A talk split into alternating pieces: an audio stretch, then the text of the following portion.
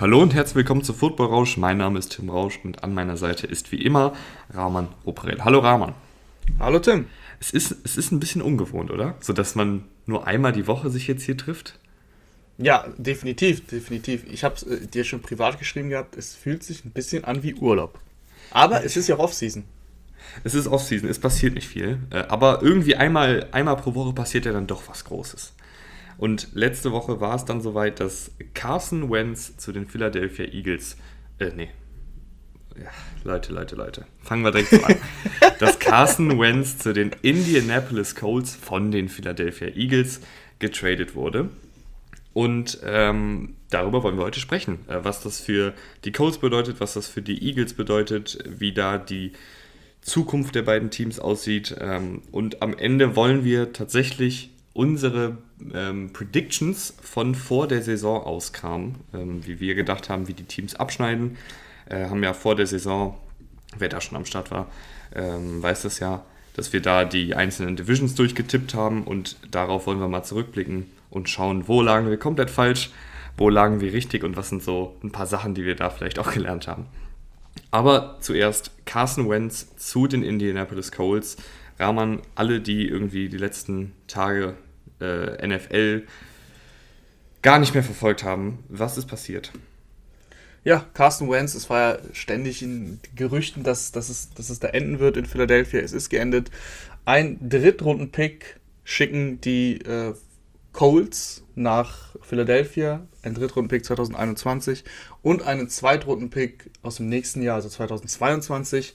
Dieser Zweitrunden-Pick könnte aber, je nach Spielzeit, die Carsten Wentz bei den Colts haben wird, zum Erstrunden-Pick werden. Also wenn Carsten Wentz 75% der Snaps nächstes Jahr für die Colts spielt, dann ist das ein Erstrunden-Pick und davon müssen wir Stand jetzt auch ausgehen, dass das passieren wird.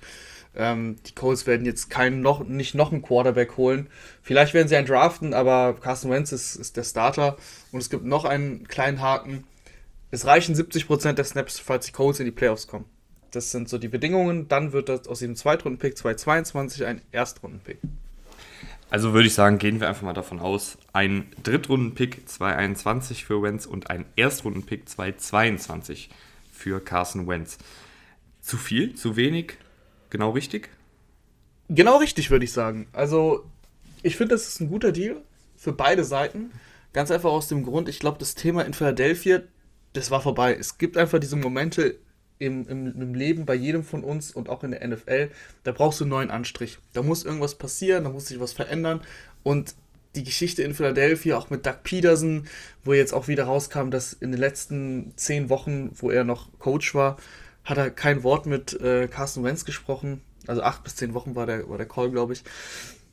Es hat einfach überhaupt nicht mehr da gestimmt. Dann hieß es ja, dass Doug Peterson äh, gerne Carsten Wentz traden möchte. Dann hat er ihn aber, dann durfte er das nicht. Er wurde entlassen, jetzt wurde er doch getradet. Irgendwie ist da sehr, sehr viel schief gelaufen. Du hast noch mittendrin, hast du noch Jalen Hurts und den sechst, äh, sechsten Pick overall jetzt im nächsten Draft, der ja auch ein Quarterback sein könnte. Wir wissen es noch nicht. Es hat einfach nicht mehr viel für Carsten Wentz in Philadelphia gesprochen und ich glaube, für Carsten Wentz ist das Beste, was passieren konnte einfach, wie gesagt, diesen neuen, diesen neuen Anstrich zu bekommen. Für die Eagles genauso, dass sie, dass sie da einen Schlussstrich ziehen können. Sie haben ja dann noch einige Veteranen entlassene. Deshaun Jackson ist weg. Alshon Jeffrey soll entlassen werden. Ich glaube, Jackson, der Defensive Liner, der soll auch entlassen werden. Also da wird auf jeden Fall in Philadelphia nächstes Jahr einiges anders aussehen. Und aus Colts Sicht, ich meine, was bezahlst du? Du bezahlst einen, einen Drittrunden-Pick in diesem Jahr, der tut dir ja gar nicht weh für, für deinen Starting Quarterback in, in, deiner, in deiner Traumvorstellung gehst du ja mit Carsten Wentz jetzt ganz weit in die Playoffs, auch wenn Carsten Wentz, ja, wir reden da gleich noch drüber, dieses Jahr nicht sein bestes Jahr hatte. Aber sonst würden sie ja nicht für ihn traden, wenn sie das nicht in ihm sehen würden. Vor allem mit der Geschichte, dass Frank Reich der Coach ist. Frank Reich 2017, damals in Carsten Wentz bester Saison, der Offensive Coordinator der Eagles gewesen. Und dann hast du entweder einen Zweitrunden-Pick oder einen Erstrunden-Pick im, im Folgejahr, aber die, die, die Eagles, sage ich, die, die Colts gehen davon aus, dass sie erfolgreich sein werden. Und es wird ja auch nur ein First-Round-Pick, wenn sie eben diese 75% der Snaps spielen. Und ich glaube, sagen wir mal, das Thema geht komplett schief. Die, die Colts stehen 4 und 8 und Carson Wentz hat quasi jeden Snap gespielt. Ich glaube, dann benchen die den auch, wenn sie sehen, sie haben keine Chance auf die Playoffs. Und sie sparen sich diesen First-Round-Pick und dann spielt er eben nicht 75%, sondern nur 73%, sie kommen nicht in die Playoffs und sind weg. Das ist eine Szenario. Oder sie spielen sehr gut, sie kommen in die Playoffs und dann kannst du damit leben, weil dann, wenn du in die Playoffs kommst, dann ist es ein Pick in, irgendwo in den 20ern. Das ist dann auch nicht mehr so viel wert wie ein Top-10-Pick. Deswegen, äh, ich finde, von beiden Seiten aus ein total gerechtfertigter Deal. Was die Colts wahrscheinlich auch noch ein bisschen gereizt hat, ist, dass die Eagles äh, den ganzen oder einen Großteil des, des, des Cap-Hits von Carson Wentz auf sich nehmen. Das heißt, die, die Eagles müssen sozusagen Carson Wentz nächstes Jahr noch 33,82 Millionen US-Dollar zahlen. Ähm, diese 33,82 Millionen US-Dollar können sie dann nicht benutzen, um jetzt zum Beispiel in der kommenden Free Agency Spieler zu holen, sondern die gehen prinzipiell in, in die Tasche von Carson Wentz und die Coles müssen das nicht bezahlen. Äh, das heißt, Carson Wentz spielt vergleichsweise günstig ähm, für die Coles nächstes Jahr und auch im Jahr darauf vielleicht noch. Ähm, aber dass du redest vom, vom Cap-Hit, oder? Mhm. Ja, okay. Nee, weil ich gerade äh, kurz verstört war, dass das Carsten Wentz nicht sehr 33 Millionen bekommt. Nee, da geht's eben, das ist, das, das muss man, glaube ich, auch nochmal erklären, weil das dann teilweise verwirrend sein kann. Äh, es kommt ja immer auf dran, man hat hier diese, man hat hier diese Signing-Bonuses und dadurch wird dieser Cap-Hit verzerrt ein bisschen. Es ist dann immer nicht das Geld, was du quasi bekommst, sondern es ist ein anderer Betrag, weil du ja diesen Signing-Bonus im Vorhinein schon unterschrieben hattest. Ähm, deswegen, Carsten Wentz kriegt, glaube ich, wenn ich das richtig sehe, hier 15 Millionen nächstes Jahr plus ein 10 Millionen Roster-Bonus, das heißt 25 Millionen. Aber der Cap-Hit ist dann trotzdem bei 33, eben wegen des Signing-Bonus, den er 2019 unterschrieben hatte. Ja, aber bei den, bei den Codes ist er ja dann ein bisschen niedriger. Ja, ja klar, ich rede jetzt allgemein von dem, ja. also von dem Cap-Hit insgesamt. Auf jeden Fall kriegen die Colts ihn sozusagen mit einem kleinen Rabattcode. Ja, also es lohnt sich. Vor allem haben die Colts, wenn ich mir den Salary Cap angucke, immer noch 54 Millionen auf dem Konto die können immer noch jetzt shoppen gehen, wenn sie möchten. Und ich denke, sie wollen, weil sie wollen jetzt einfach den Titel angreifen. Das war jetzt schön gut, was wir die letzten ein, zwei Jahre gesehen haben, aber du hast gemerkt, das Team, das Team ist eigentlich ganz gut. Es fehlt aber, es fehlt aber was und das war halt dieser Quarterback. Und ob, ob Carsten Wentz jetzt die Lösung ist, das steht auf einem ganz anderen Stern, aber so musst du in die Saison gehen, wenn du jetzt diesen, diesen Trade machst. Deswegen muss jetzt äh, Ballard, der ja wirklich sehr gut auf sein Geld aufgepasst hat bisher, ähm, immer sich viel Capspace gelassen hat, der kann jetzt mal auch ins Risiko gehen und den einen oder anderen Veteran holen. Da kannst du ja auch Deals machen, die quasi jetzt, die müssen, das müssen ja keine vier, fünf Jahres-Deals sein, ne? dass du so einen Zwei-Jahres-Deal machst, dass du da auch schnell wieder rauskommst und den Capspace dann in zwei Jahren wieder hast. Wenn deine Stars, die du ja jetzt im Team hast, die noch teilweise in ihren Rookie-Verträgen spielen, dann die das äh, ganz große Geld wollen. Ne? Du hast gerade schon angesprochen, äh, Carson Wentz, wir wissen nicht, ob er der Star ist, der das Team sozusagen auf die, auf die nächste Ebene heben kann. Aber trotzdem können wir mal so ein bisschen drüber reden, was, was jetzt eigentlich mit Carson Wentz ist. Ähm, er hatte dieses eine krasse Jahr 2017, ähm, wo er auf MVP-Kurs war, dann kam die, die schwere Verletzung, dann kam 2018, 2019, wo er in meinen Augen gut war, nicht großartig, aber auch nicht durchschnittlich, sondern gut. Und dann letztes Jahr einfach ein absoluter Reinfall. Und, und jetzt fragen sich ja ganz viele, und ich weiß nicht, ob es da überhaupt eine richtige Antwort drauf gibt.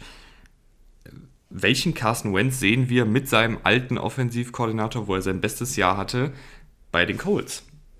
Ja, das ist natürlich die Frage, die sich jetzt jeder stellt. Viele, viele sagen ja von wegen, dass das 2017er Jahr, das war ein Ausrutscher ins Positive. Das 2020er Jahr war ein Ausrutscher ins Negative und wahrscheinlich ist die Lösung, die, ja nicht die Lösung, aber die Wahrheit, liegt wahrscheinlich irgendwo in der Mitte zwischen 2018 und 2019. Ich würde mich da auch positionieren, aber, und ja, vielleicht, also gehe ich jetzt ein kleines Risiko ein, ich würde mich eher positiver orientieren, also mehr in Richtung, es kann, es, also, es kann eventuell sogar in, diese 2017, in die 2017er Richtung gehen, eher, dass es wirklich so schlecht wird wie dieses Jahr. Also, das war schon, das war schon wirklich brutal, was da teilweise passiert ist in Philadelphia, was auch Carson Wentz selber gemacht hat. Also es war, es ist nicht so, dass es die Umstände waren. Carson Wentz hat diesen, hat den, hat den Ball viel zu lange gehalten. Das macht er schon seine ganze Karriere, aber das war dieses Jahr dann noch mal heftiger. Äh, Entscheidungen getroffen, die extrem, extrem komisch waren. Ich glaube, wie gesagt, dass dieser, dieser, dieser Restart, den er jetzt bekommt, den, den hat er bitter nötig. Und 2018 und 2019, vor allem 2019 dann zum Ende hin der Saison, da hatte er auch überhaupt keine Receiver, keine Waffen. Ich glaube, er hatte keinen einzigen Receiver, der über 500 Receiving Yards hatte und hat die Eagles dann noch in die Playoffs geführt mit vier Siegen in Folge. Dann war es bitter, dass er, dass er die Concussion erlitten hat. Ähm, Im im Playoff-Spiel gegen Seattle konnte er, konnte er seiner Mannschaft nicht mehr helfen, aber das war, es war eine gute Saison, wie du, wie du schon eben gesagt hast. Und es gibt, es gibt diese Spielzeiten. Es gibt für mich eher diese Spielzeiten, wo du so eine negative Saison hast, wie zum Beispiel Baker Mayfield im vergangenen Jahr, auch wenn das nicht so schlecht war wie Carson Wentz dieses Jahr. Ähm, das gibt es und man kann da wieder rauskommen. Und so ein 2017er Jahr, wie, wie es Carson Wentz gespielt hat, das war wirklich brutal gut. Und ich bin noch nicht so weit, dass ich ein Quarterback, der diesen Arm hat, weil das Carson Wentz ist ja jetzt auch nicht ein Spieler, wo du sagst, ja, das war halt ein Fünftrunden-Pick und hatte ein gutes Jahr, aber dann ist halt, dann hast du halt gesehen, warum er ein Fünftrunden-Pick war. Carsten Wentz ist äh, an zweiter Stelle gegangen im Draft, hat ein richtig, richtig, richtig gutes Jahr gehabt, wäre MVP geworden, wenn er sich nicht verletzt. Hatte dann zwei okay bis gute Jahre und hatte jetzt ein richtig schlechtes Jahr. Den jetzt sofort komplett abzuschreiben, finde ich einfach ein bisschen zu, zu voreilig. Gib ihm doch mal eine Chance bei einem anderen, bei einer anderen Mannschaft. Der hat jetzt eine richtig gute Offensive Line, der hat seinen Coach zurück, der ihm so erfolgreich gemacht hat. Receiver müssen die Colts definitiv was tun, aber ich denke, das werden sie machen. Ja, du hast gerade schon die Offensive Line angesprochen. Das ist natürlich das, das Herzstück dieses Teams. Ähm, wenn man sich das letztes Jahr anschaut, Mark Lowinski und Ryan Kelly, der Center und der Guard, jeweils zwei Sacks zugelassen. Castanzo, der Tackle, auch zwei Sacks zugelassen. Und Quinton Nelson ein Sack und dann ähm, haben noch zwei Tackles ab und an mal gespielt, die auch nur wenige Sacks zugelassen haben. Also generell, der Quarterback hatte da sehr oft eine sehr, sehr saubere Pocket. Wobei man leider sagen muss, dass äh, Anthony Costanzo ja jetzt äh, zurückgetreten ist. Das heißt, ja. da, müssen, da müssen die Colts jetzt reagieren. Aber insgesamt ist das einfach eine sehr gute O-Line und das eine Puzzlestück, was sehr gut war, kann man durch, durchaus ersetzen, ob es jetzt im Draft ist, im, wenn ich mal so drüber nachdenke. Der Ravens Tackle, Orlando Brown, ist ja auch im Gespräch, der will ja weg, der möchte ja Left Tackle spielen. Eventuell traden die Colts nochmal, man weiß es nicht. Dieses, also die Picks aus diesem Jahr haben sie ja noch. Sie haben ja den ersten, den eventuell Erstrunden-Pick haben sie ja erst nächstes Jahr dann nicht mehr. Deswegen, da werden sie was tun. Ich wäre jetzt auch stark dafür, dass die Colts in, in Richtung All-In gehen. Jetzt vielleicht nicht so krass wie die Rams, aber du musst jetzt was investieren. Musst du denn noch was in die Skill Positions investieren? Du hast, du hast Jonathan Taylor, einen, der, dein Workhouse Running Back, du hast Nahim Heinz, äh, die alte Football-Rausch-Rakete, der ja sehr, sehr gut im Passspiel ist und da total abgegangen ist letztes Jahr. Du hast Michael Pittman und du hast Paris Campbell momentan als deine beiden äh, in Anführungsstrichen besten Wide Receiver, weil Zach Pascal Free Agent, T.Y. Hilton Free Agent. Auf Tight End ist es auch ein bisschen dünn. Trey Burton ist nicht mehr da. Mo Alley Cox, der Vertrag ist auch ausgelaufen. Momentan ist da nur noch Jack Doyle. Das sind jetzt drei Spieler, die ein bisschen NFL-Erfahrung haben. Jack Doyle sehr viel, Paris Campbell und Michael Pittman noch sehr, sehr jung. Ähm, was macht man da jetzt noch? Du musst, du musst definitiv einen Receiver holen, also mindestens einen. Und ich wäre dafür, dass die Colts einen Veteran Receiver holen da werden ja jetzt einige auch Free Agents, da muss man mal schauen, wer dann wirklich auf den Markt kommt, wer eventuell per Franchise Tag dann noch äh, ihm getaggt wird, den du da nicht bekommst. Aber es gibt wirklich sehr, sehr viele ähm, Free Agent Wide Receiver. Da müssen sie einen gestandenen Spieler holen, der deine Nummer, im besten Fall sogar deine neue Nummer 1 wird. Das kommt dann darauf an, wer es im Endeffekt wird, wenn du jetzt einen Spieler wie Corey Davis zum Beispiel holst. Den jetzt als klare Nummer 1 zu deklarieren, fände ich, fänd ich ein bisschen zu viel. Aber ähm, du musst eben einen gestandenen Receiver holen und dann würde ich auch im Draft mich auf jeden Fall mal umschauen, dass du da noch jemanden bekommst. Paris Campbell geht in seine dritte Saison, hat aber wirklich viele, viele Verletzungen jetzt schon in den ersten beiden Jahren gehabt, kaum Spiele gemacht. Pittman haben mir die Ansätze wirklich gut gefallen und ich glaube auch, dass er mit Carsten Wentz ähm, harmonieren kann. Das Spielstil, finde ich, passt zu den, zu, die, zu den beiden Spielern. Aber ähm, da, das ist noch zu wenig und auch auf Tight End nur Jack Doyle wird dir nicht reichen. Ich glaube, dass man Mo Ali Cox schon durchaus verlängern kann für einen relativ günstigen Deal auch und Mo Ali Cox, die Ansätze haben mir eigentlich ganz gut gefallen von, von, ähm, von Ali Cox. Deswegen, ich glaube, der bleibt, aber insgesamt musst du schon Running Backs hast du gesagt, die, das, da brauchen sie eigentlich nichts machen. Marlon Mack kommt ja sogar zurück, äh, wie Marlon Mack dann spielen kann. Aber ich meine, es ist dann die dritte Geige. Ne? Äh, von daher, das ist nicht so wichtig. Mhm, Marlon Mack ist, ist Free Agent. Ja, ist auch Free Agent. Hm. Mhm. Gut, aber nichtsdestotrotz, also da geht es dann um den dritten Running Back. Das heißt, da kannst du kannst du echt viele, auch ein undrafted Free Agent für ganz wenig Geld einsetzen. Das, das sollte nicht das Problem sein. Und ja, ein Tight End und zwei Receiver mindestens Vielleicht holt man Herrn Zach Ertz von den Eagles. Äh, zu denen würde ich jetzt mal rübergehen, weil über die haben wir jetzt noch nicht so wirklich viel gesprochen. Die Eagles, die befinden sich irgendwie in einer ganz, ganz verzwickten Lage, finde ich. Und ich, ich weiß ehrlich gesagt nicht, und das ist natürlich nicht so doll für unseren Podcast, ich weiß nicht, was die richtige Lösung ist. Die Eagles sind momentan 37,5 Millionen US-Dollar im Cap Space minus. Ähm, wir wissen alle, Cap Space, da kann man viel dran rumschrauben. Aber wenn man 37,5 Millionen im Minus ist, dann muss man früher oder später ein paar Spieler entlassen. Ähm, es ist jetzt auch passiert, du hast eben schon Deshaun Jackson angesprochen. Malik Jackson, der Defensive Tackle, ist auch im Gespräch, dass er entlassen wird. Ähm, man weiß auch nicht, was mit Leuten wie Marcus Goodwin passiert. Ähm, generell Alshon Jeffrey auch noch. Du hast bei den Eagles momentan sehr, sehr viele, sehr, sehr erfahrene, sehr, sehr gute Spieler, die aber auch schon was älter sind. Du hast einen Fletcher Cox, der sau viel verdient, du hast Brandon Graham, der sau viel verdient, Lane Johnson, Javen Hargrave, Brandon Brooks, Zach Ertz, das sind alles sehr gute Spieler, keine Frage, aber es sind auch alte Spieler und was das ja immer heißt, die haben nicht mehr viele Jahre im Tank. Ähm, du hast vielleicht noch ein, zwei gute Saisons mit denen und müsstest rein theoretisch jetzt all in gehen, oder nicht? All in im Sinne von? also, ja, also ich, ich weiß den, halt nicht. Den, viel, viel mit den Playoffs, also die Eagles sind ja im kompletten Umbruch. Ich, ich, ich finde, du hast, du hast immer noch diesen dicken, dicken Minus im, im Cap Space, aber ohne jetzt jegliche Vertragssituation äh, der Stars zu kennen, die du gerade aufgezählt hast. Meiner Meinung nach musst du echt versuchen, komplett so, so krass umzu, umzubrechen, das hört sich jetzt falsch an, aber den Umbruch anzugehen, dass du nächstes Jahr um den Nummer 1 Pick spielst. Erstens das, weil wie du gesagt hast, sie haben, sie haben kein Geld, sie haben alternde Stars. Bei Jalen Hurts weiß man nicht, kann er der Franchise Quarterback sein? Es gibt Gerüchte, dass sie mit dem sechsten Pick ein Quarterback ziehen. Also so richtig fest im Sattel ist er meiner Meinung nach nicht. Jalen Hurts, finde ich, hat wirklich gute Ansätze gezeigt in seinem ersten Jahr. Er war besser, als ich es wirklich gedacht hätte. Aber er war jetzt auch nicht, ähm, er hat jetzt auch nicht auf einem Justin Herbert-Niveau gespielt. Also muss man auch ganz klar sagen. Er hatte gute Ansätze, darauf kann man aufbauen im nächsten Jahr diese ganzen alternden Spieler, die, die entlässt du, die du gerade auch aufgezählt hast mit äh, Jeffrey und, und so weiter, da warten sie nur drauf. Ich glaube, das äh, Post-June One-Cut nennt sich das. Dann sparst du nochmal Geld, wenn du es erst nach dem 1. Juni machst. Deswegen, das wird dann wahrscheinlich ein bisschen dauern, aber das wird passieren. Und ich sehe die Eagles nicht mal, nicht mal nah dran äh, an den Playoffs. Deswegen, da musst du jetzt einen, einen richtigen Schlussstrich ziehen versucht, Spieler wie Brandon Graham oder Fletcher Cox noch für Picks zu traden, weil werden die dir wirklich noch in einem Titelrun helfen, wenn sie weit über 30 sind? Das bezweifle ich halt. Ja, das bezweifle ich auch. Deswegen, ich, ich wollte damit sagen, dass die Eagles für mich zwei Optionen haben. Einmal, sie gehen jetzt in Anführungsstrichen all in, behalten die alten Stars und versuchen nochmal irgendwie mit Ach und Krach in die Playoffs zu kommen.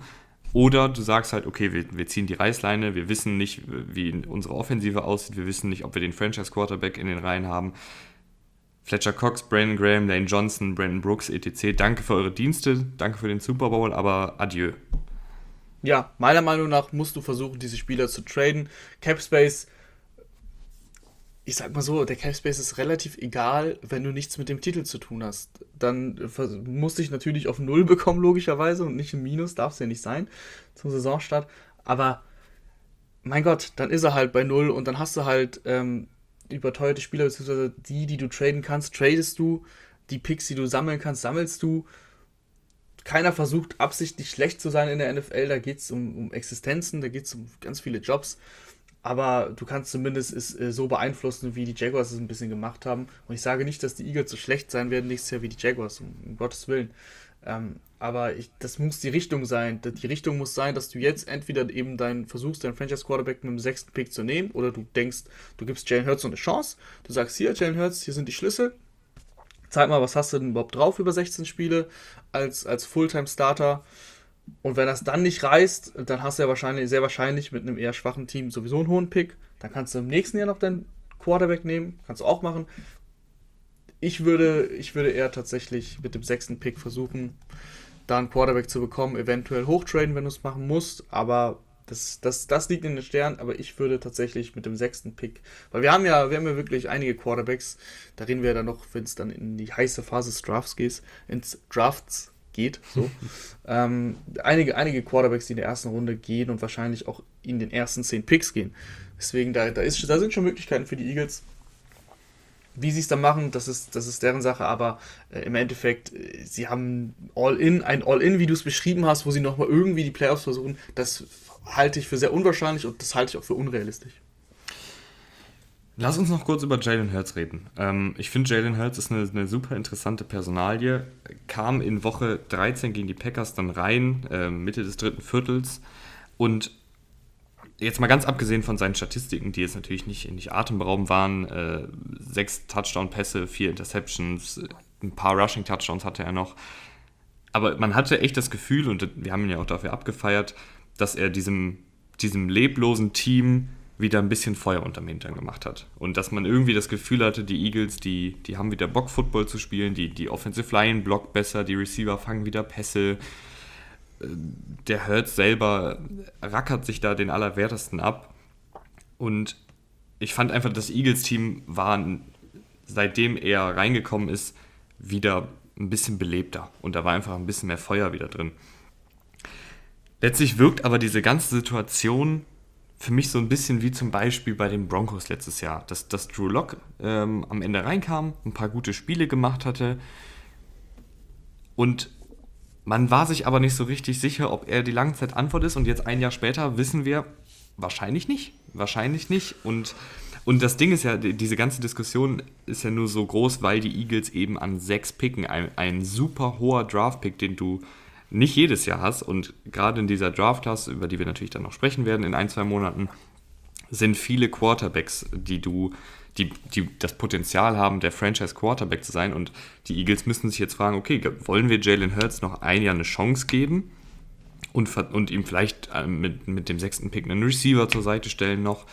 Oder sagen wir, okay, wir, wir wollen die Chance erhöhen, dass wir den Franchise-Quarterback finden und wählen an sechs dann einen weiteren Quarterback. Aber dann hast du halt wieder diese, diese Situation, dass du in Anführungsstrichen zwei Starter in deinem Team hast und das könnte ja auch immer wieder für Kontroversen sorgen.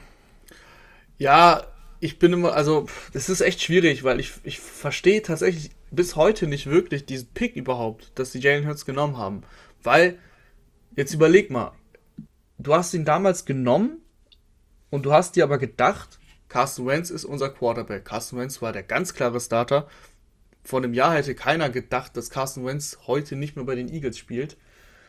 Und dann hast du ihn genommen mit dem Gedankengang, okay, das könnte. Was hast du dir dabei gedacht? Ich, ich versuche es zu verstehen. Aber es ist dann so gelaufen, wie es Best Case für Jalen Hurts war. Carsten Wentz war so schlecht, dass du ihn gebencht hast. Und Jalen Hurts bekommt seine Chance. Und dann hat er es in seinem ersten Jahr ja nicht schlecht gemacht. Er hat es, er hat es jetzt auch nicht perfekt gemacht, er hat es auch nicht sehr gut gemacht, er hat es einfach nicht schlecht gemacht. Es war okay, darauf kann man aufbauen. Er hat gute Ansätze gezeigt und er hat eben, wie du gesagt hast, er hat dieser Mannschaft Leben gegeben. Das sah einfach alles deutlich, insgesamt deutlich besser aus. Diese, diese, diese Mannschaft war, äh, ja, einfach, einfach tot tatsächlich, bevor, bevor Jalen Hurts gekommen ist, beziehungsweise gestartet ist. So, und das, das lief jetzt alles sehr gut. Und jetzt stehst du trotzdem da in dieser Situation dass du diesen, diesen sechsten, sechsten Pick hast, klar, ist ein hoher Pick, und du, und du dir nicht sicher bist, was machst du mit Jalen Hurts. Und irgendwie hast du dich nur in, in eine Bedrohung gebracht. Du hast den Zweitrunden-Pick, ich will nicht sagen verschwendet, das wäre viel zu hart, aber du hättest ihn ja auch anders investieren können. In Defensivspieler, in Receiver, was auch immer. Hättest du alles machen können. Aber jetzt hast du diesen Zweitrunden-Pick mit Jalen Hurts eben genutzt und jetzt weißt du nicht, was machst du jetzt? Behältst du ihn? Nimmst du einen Quarterback? Was machst du, wenn du einen Quarterback nimmst? Überlegst du eventuell sogar ihn zu traden. Was kriegst du noch für ihn? Kriegst du bestimmt auf jeden Fall mindestens einen Zweitrunden-Pick, hätte ich jetzt gesagt. Aber das ist einfach äh, so viele Fragezeichen, die du dir selber gemacht hast, so ein bisschen. Deswegen, ich bin, ich bin echt auch gespannt, wie die Eagles jetzt weiter verfahren. Aber ehrlich gesagt, so das Drew Lock-Beispiel ist eigentlich ein ganz gutes. Also, ich, ich bin mir auch echt unsicher, ob Jalen Hurts wirklich eine Zukunft als, als Starting Quarterback in der NFL hat. Er wäre ein, irgendwie ist er so ein bisschen was in der Mitte. Er wäre ein ausgezeichneter Backup aktuell. Aber ähm, ja, es ist, es ist wirklich, es ist wirklich ein bisschen, bisschen schwierig. Ja, das Problem, also ich hatte, ich habe neulich einen, einen, Artikel darüber geschrieben, deswegen habe ich mich sehr, sehr viel mit Jalen Hurts ähm, und seiner letzten Saison befasst. Und das Problem, was ich halt gesehen habe, wenn ich mir nochmal seine Spiele angeschaut habe, angeschaut habe, ist, dass er momentan oder beziehungsweise letzte Saison sehr viel improvisiert hat und das auch sehr, sehr gut teilweise gemacht hat. Ich meine, wir erinnern uns alle an das erste Spiel gegen die Packers, wo er irgendwie bei viertem und 17 dann das Ding noch tief reinwirft und, und einen Touchdown wirft. Sein erster NFL-Touchdown. Und generell hatte er viele, viele schöne Laufspielzüge, viele, viele Plays, wo er dem Passer schon noch ausweicht und dann irgendwie noch was möglich macht. Aber was mir so ein bisschen gefehlt hat, ist so dieser klassische Rhythmus-Quarterback, der einfach die Defensiven seziert und die, die Slant-Routen sicher anbringt, die 5-Yard-Pässe, die 10-Yard-Pässe konstant anbringt, was man halt von einem NFL-Quarterback, der gut sein will, erwarten muss. Und da war eben so ein bisschen, da, da fehlte es einfach bei Hertz ab und an mal. Da, da hat er einfach mal Slant-Routen ganz einfache verfehlt. Mhm. Hat irgendeinen Blitz mal nicht gesehen. Das ist natürlich alles, was, was auch im Rookie-Jahr und hinter einer wackeligen Offensive Line und mit wenig Receiver-Hilfe auch irgendwo normal ist, aber ich weiß halt nicht, ob, ob das weggeht. Weißt du, wie ich meine? Ich weiß, was du meinst. Ähm, was hältst du denn hier von dem Vergleich, der hier sehr oft angebracht wird, der so auch nicht passend ist, weil Lamar Jackson der deutlich bessere Läufer ist. Aber Lamar Jackson sah nach seinem ersten Jahr ja auch ungefähr so aus wie Jalen Hurts nach seinem ersten Jahr. Es ist ja nicht so, dass es nicht möglich wäre, dass du in der Offseason an deinem Wurf arbeitest und sowas trainierst. Deswegen wäre es auch jetzt hart, ihn sofort abzuschreiben, was ich eben so halb gemacht habe. Deswegen, man muss, man muss da immer ein bisschen vorsichtig sein, vor allem bei so Spielern, die dann mitten in der Saison reingeworfen werden, in eine schlechte Situation sogar. Lamar damals mit 4-5 reingekommen, hat die Ravens sogar noch in die Playoffs geführt. Ähm, Jalen Hurts, äh, so, so weit ging es nicht und so viel äh, Input konnte er da nicht geben, das ging gar nicht bei den Eagles. Wobei, bei der Division vielleicht schon, aber anderes Thema. Ähm, dennoch wäre es wahrscheinlich auch zu hart, jetzt zu sagen, sofort zu sagen, er kann, er kann kein Pocket Passer werden, weil, wie gesagt, Lamar Jackson hat das, hat das auch äh, gezeigt, dass, er, dass das geht, dass, dass man das lernen kann in der, in der Offseason. Es ist einfach, mich beschäftigt diese, das Problem, dass, der Unterschied zwischen Lamar und, und Jane Hurts ist, dass die Ravens ganz klar waren, Lamar ist unser Quarterback. Äh, es gibt keine Diskussion, wir, wir brauchen keinen neuen, wir, wir draften auch keinen neuen. Und das ist das Problem bei den Eagles dass du da die, diese Gewissheit hast, dass auch Jalen Hurts über die, bis zum Draft so viele Gerüchte hören wird, so oft schauen wird, oh Gott, hoffentlich nehmen wir keinen Quarterback in, in, der ersten Runde. Und äh, solange das nicht geklärt ist, ist es tatsächlich ein Thema, was wir auch endgültig nicht analysieren können. Ihr könnt uns ja gerne mal, ich, ich mache wahrscheinlich auf Instagram, äh, apropos äh, wenn ihr uns noch nirgendwo folgt auf Social Media oder hier bei dem bei Spotify, holt das bitte nach. Beim letzten Mal, lustigerweise, ich habe ja beim letzten Mal ein bisschen gemeckert, dass, dass einige unserer Zuhörer uns nicht folgen und ich das sehen kann, wenn, wenn, also was der Anteil an Leuten ist, die unsere Spotify-Folgen hören, die uns auch folgen. Und auf einmal aus dem Nix ganz viele neue Spotify verloren. Ne? Also muss man immer erst rummeckern und dann passiert was. Aber auf jeden Fall, ähm, falls ihr das noch nicht nachgeholt habt, dann tut das bitte. Das freut uns immer sehr.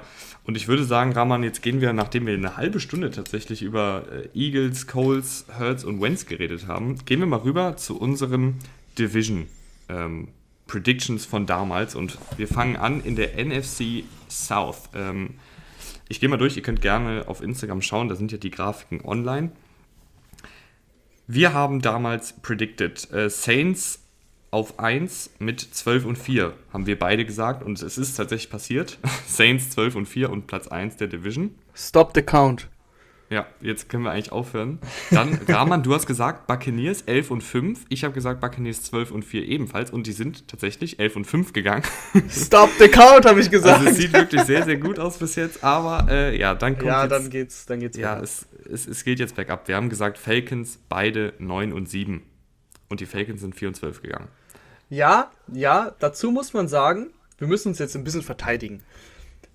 Wann haben wir das gemacht? Lade kurz, vor 40 Wochen steht hier. Ich, 18. Mai. 18. Mai. Ich habe tatsächlich für ran.de ähm, kurz vorm Saisonstart auch nochmal so eine Preview geschrieben. Verschriftlich habe ich das im Endeffekt.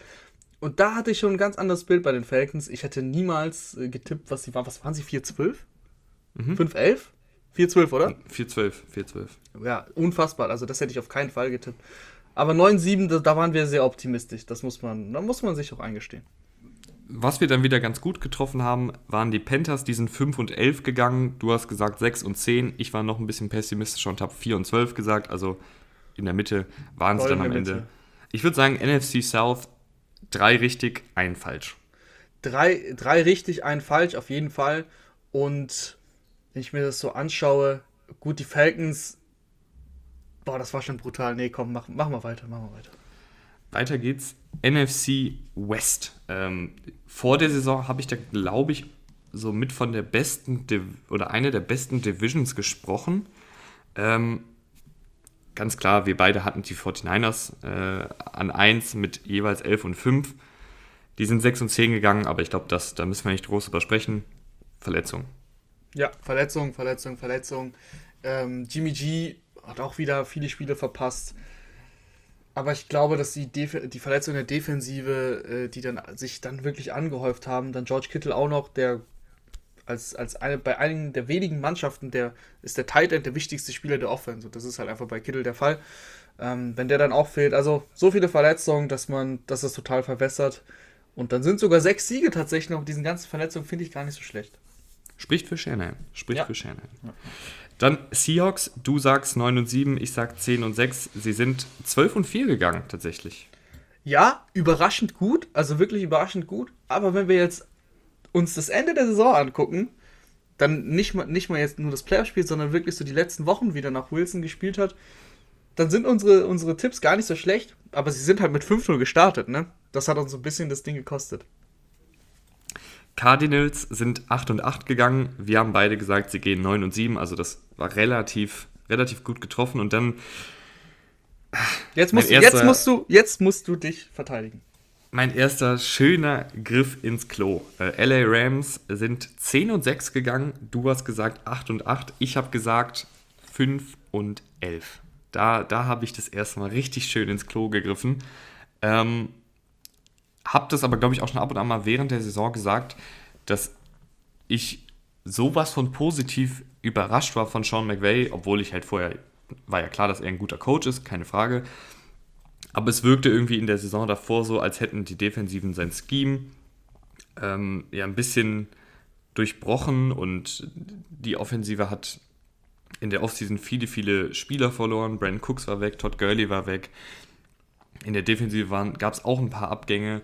Und dann kam aus dem Nix dieser unbekannte Defensivkoordinator Brandon Staley, der da diese Defensive revolutioniert hat und ähm, die Offensive wurde auch neu aufgezogen von, von McVay.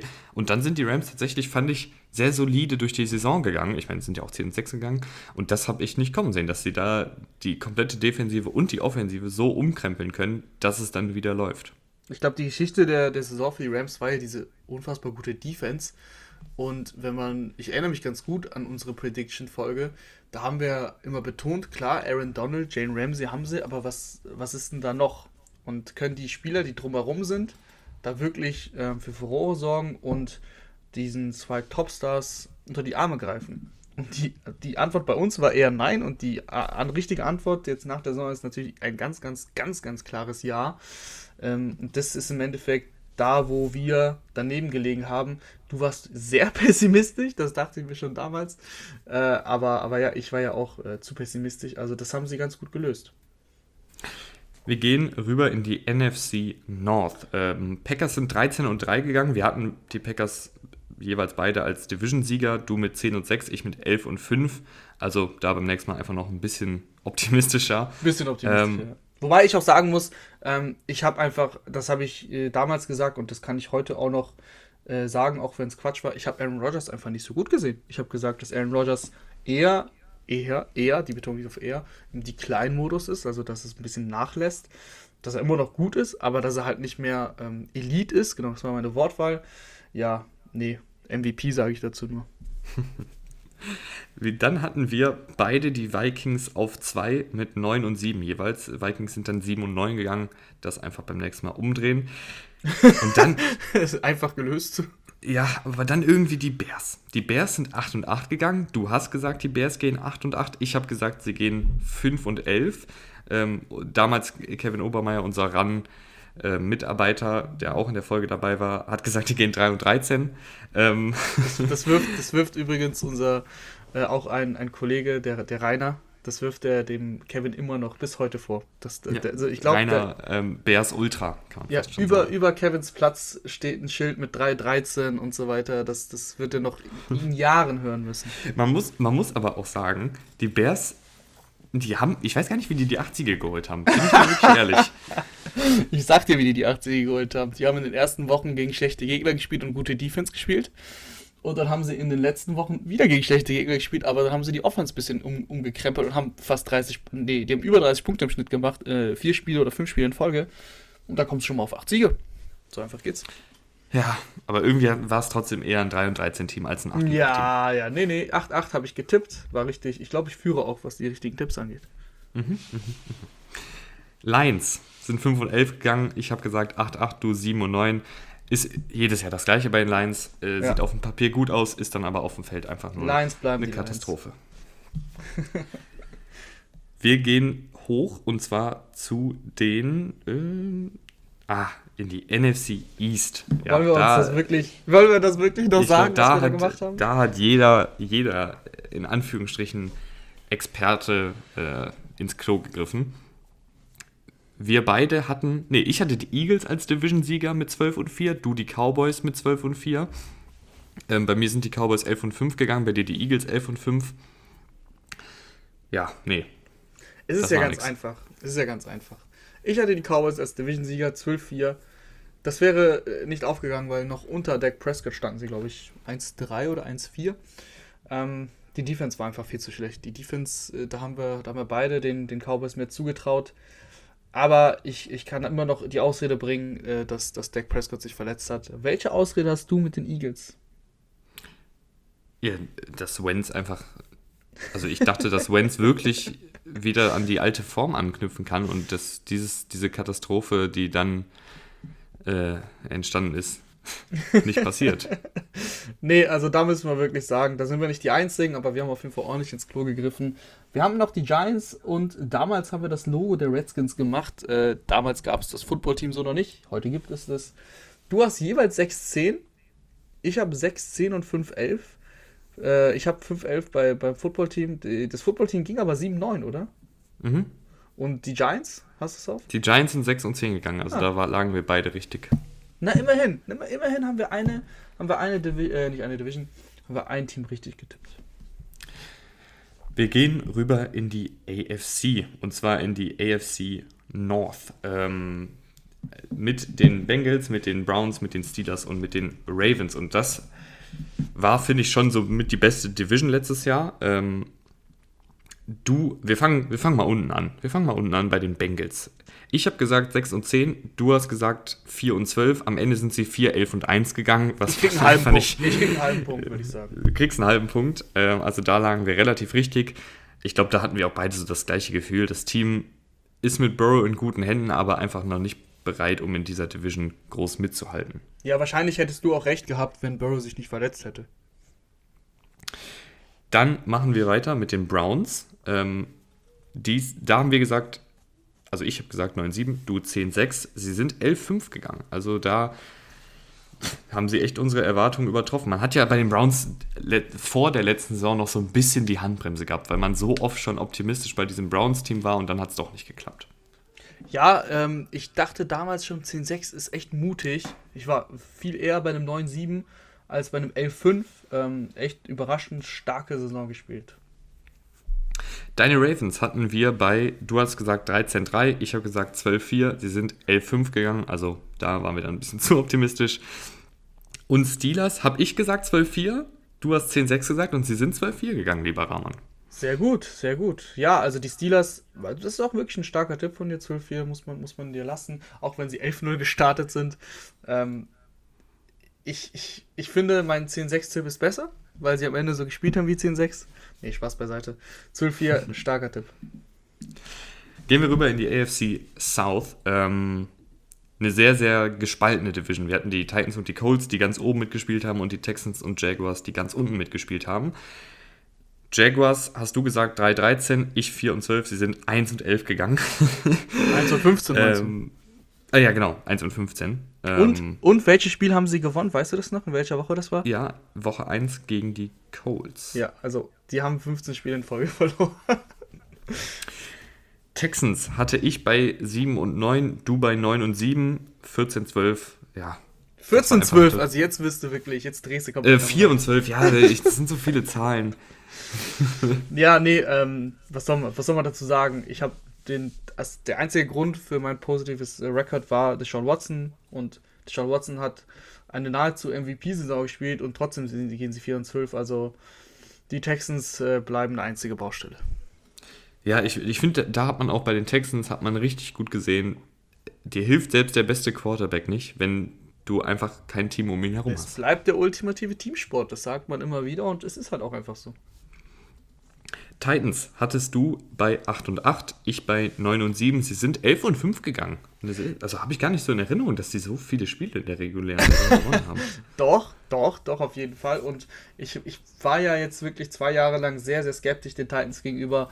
Habe das letztes Jahr dann nochmal bestätigt mit meinem 8 zu 8 Tipp. Ich glaube, irgendwann muss ich denen jetzt auch mal ein bisschen Credit geben und äh, nächstes Jahr ein bisschen optimistischer sein. Bei unserer Prediction haben die Colts die Division gewonnen. Äh, wir haben beide gesagt, die gehen 10 und 6. Am Ende haben sie sogar noch einen Sieg draufgelegt, äh, sind 11 und 5 gegangen. Ja, ich glaube, da, da haben wir genau das, also haben wir schon richtig getroffen. Der eine Sieg, mein Gott, aber wir haben beide eingeschätzt, dass die Colts in die Playoffs kommen und dass sie eine gute Saison spielen werden. Das haben sie getan. AFC East. Ähm, wir fangen unten an. Wir haben bei den Jets beide gesagt, sie gehen 5 und 11. Sie sind am Ende 2 und 14 gegangen. Ich erinnere mich sehr gut an diese Folge. Äh, der Kollege Mike Stieflagen war auch zu Gast. Und wir haben gesagt, wir tippen 5-11, wenn Jamal Adams bleibt. Ich glaube, da, wir uns auch, da waren wir uns auch alle einig. Ich gucke mal kurz, ja, Mike hat auch 5-11. Ähm, und wenn er nicht bleibt, haben wir, glaube ich, alle 3-13 gesagt. Deswegen waren wir auch gar nicht so weit weg. Die Jets ja, aber, aber selbst, also selbst mit Jamal Adams hätten sie, glaube ich, nicht fünf Siege geholt. Das war schon, das war trotzdem schon zu optimistisch. Die Dolphins hattest du bei 6 und 10, ich bei 8 und 8 und sie sind am Ende 10 und 6 gegangen. Da bin ich immer noch verblüfft. Also, ich war schon pessimistisch. Ich, ich, ich habe halt das, was Tua gezeigt hat, habe ich tatsächlich so ungefähr erwartet. Also, weil ähnlich wie bei Burrow, klar, du weißt, die Ansätze sind natürlich da, aber du brauchst ein bisschen Zeit. Aber dass dann diese Defense so extrem gut gespielt hat, das habe ich vor der Saison nicht gesehen. Patriots hattest du bei 7 und 9 und ich bei 9 und 7 und sie sind 7 und 9 gegangen. Da bin ich, da bin ich mit dem nächsten richtigen Tipp. Und wir hatten beide tatsächlich und der Kollege Mike auch die Bills als Division-Sieger. Ähm, du mit 11 und 5, ich mit 11 und 5. Ähm, zur Vollständigkeit Mike mit 10 und 6 und am Ende die Bills 13 und 3. Was eine Saison. Ja, haben wir, also wir haben alle erwartet, dass Josh Allen den Sprung macht, aber dass er den Riesensprung macht, den er gemacht hat, das haben wir nicht gesehen und da sind dann auch diese zwei Siege versteckt, die wir, die wir halt nicht getippt haben. Die letzte Division steht an, ähm, AFC West. Mit den Chiefs, mit den Broncos, mit den Chargers und mit den Raiders. Ähm, wir fangen oben an. Ich habe Chiefs 15 und 1, du hast Chiefs 13 und 3. Am Ende treffen wir uns in der Mitte bei 14 und 2. Wobei dir da ein halber Punkt zusteht, weil die Chiefs im letzten Spiel ähm, Chad Henney haben spielen lassen, das hätten sie wahrscheinlich auch gewonnen. Das war tatsächlich auch das Spiel, wo ich gesagt habe, das verlieren sie. Ah, okay, dann steht der dir vielleicht doch nicht so. ja, aber ich jetzt gesagt, sie verlieren das, weil sie da gegen die Backups spielen. Äh, ja, ja genau. Dann hast, du das, so. dann hast du diese Niederlage ja mit einberechnet. Mhm, aber die Raiders-Niederlage leider nicht. Wie auch immer, nicht schlimm. Ähm, das, das war ja klar, dass die Chiefs so gut sein werden. Jetzt wird es eigentlich wirklich lustig. Broncos. Ja, die. Ja. Ja, ich, ich, ich sag's Sag mal. Du. Ich habe ich hab vorsichtig positiv äh, 9-7 getippt, weil ich finde, dass diese, diese Mannschaft auf dem Papier echt einiges drauf hat. Dann hast du halt vor der Saison hast du noch Von Miller verloren. Ähm, du hattest dann, du hast auch wirklich Verletzungsprobleme in der Secondary und so weiter und so fort. aber im Endeffekt, das haben wir damals schon gesagt, fällt natürlich äh, alles mit, mit Drew Lock. Und wir haben beide so, ich habe vorsichtig optimistisch da reingeblickt, du sehr, sehr, sehr optimistisch. 11-5. nee, ähm, wie war es am Ende? 7, 9, ich höre dich gerade ganz schlecht, Rahman. Ich höre dich gerade ganz schlecht. mein Mikro steht immer noch vor mir. Hörst du mich jetzt besser? Ich höre dich gerade gar nicht mehr. Äh, Nein, ist ein Witz. Ist ein Witz. Ach so, boah, jetzt bringst du mich hier raus, ey. Nee. Wie sind die denn im Endeffekt gegangen, die, die Broncos? 5 und 11 anstatt 11 und 5. Boah, ja, dann haben wir, wir haben einfach nur einen Zahlendreher in der, in der Grafik. Eine Grüße an Fadi, der die Grafiken macht. Ähm, du meintest doch 11, 5 und 11.